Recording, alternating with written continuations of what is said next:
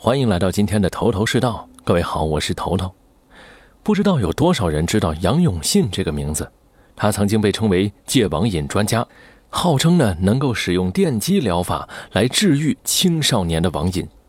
我们今天的故事呢，就要从这个被杨永信和所谓家长们奉为神灵的电击疗法说起。其实更科学的称呼呢，应该是电休克疗法。上世纪三十年代，现代医学起步不久。人们对于人类大脑运作机制的认知还处在一片空白的阶段，也不能正确认知精神疾病的发病原理，对精神病人的治疗方法更是有限，不是找人做法驱魔，就是送到精神医院。而当时的精神医生呢，则几乎可以说是在病人身上做实验。为了镇住狂暴的患者，他们先后发明出了各种不靠谱的疗法，比如著名的冰锥疗法，就是拿一根钢针插入患者眼眶。捣碎患者的前脑叶，接受了这一疗法之后，患者们往往会变得极为平静麻木，如同行尸走肉。这是当然的，前脑叶掌控着记忆、判断、分析、思考、操作等等的功能，破坏了这一块区域，也就等于摧毁了患者的大半人格，他们的余生都将无法完整。而传统的电击疗法 ECT 也出现在这一时期。治疗的时候呢，医生是通过电休克机用适量的电流刺激患者大脑，从而呢诱发脑部类似癫痫样的放电，使患者意识丧失和全身抽搐发作，达到控制精神症状的目的。一个形象的比喻就是，大脑好像有一些毛病。虽然上世纪的医生们不知道为什么会这样，但是强行电击重启一下，总是没问题的吧？来，一、二、三。那么你可能要问了：针对精神病人使用电休克疗法有用吗？有用，但并不万能，而且呢还有大量的副作用。文献表明啊，ECT 治疗大约对百分之五十的难治性重度抑郁症患者是有效的，但大约一半的患者在一年内有复发的情况。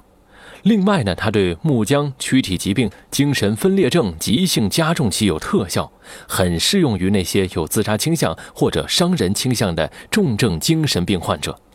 与此同时，它也会引发包括智商降低、脑部功能障碍和学习障碍在内的很多后遗症。最明显的症状之一呢，就是记忆丧失。不是说你记忆力不好，而是记忆丧失。也正因如此，ECT 疗法已经被食品及药物管理局列入三级高风险目录当中。仅当医生在得到同意的情况下，才能够被作为精神干预的最后防线，用于重度抑郁症、狂躁症和精神分裂症。而美国的很多州至今啊，仍然是因为太不人道而禁止这种疗法的实施。好了，咱们说回杨永信。杨永信呢，是以电击治网瘾闻名于世。他给大多数曾被他治疗过的孩子带来了无法忘却的痛苦，在网戒中心的经历对他们的人生产生了巨大的影响。杨永信不仅仅摧毁了孩子们的意志，还一步步摧毁了他们的人生。在网络上，杨永信被戏称为“雷电法王”或者叫“磁暴步兵”，可以说他是当之无愧的中国互联网第一反派。如果说这个十恶不赦的恶魔最近要洗白，而且还要获得合法依据，你会怎么想呢？今年初，世界卫生组织决定把游戏成瘾列为精神疾病，自六月十九号起正式生效。据悉，各国政府呢将陆续收到世卫组织关于把游戏成瘾纳入到各自医疗体系的通知。鉴于世卫组织的权威性，国内的精神疾病分类也将进行相应的修改。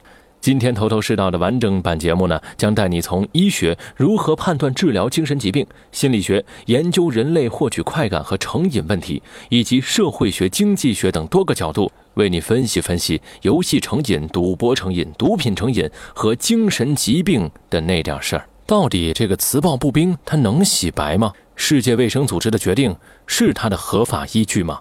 请各位收听头头是道的完整版节目，收听方式非常的简单。关注公众微信号“充电时间”，回复“头头是道”就可以听到了。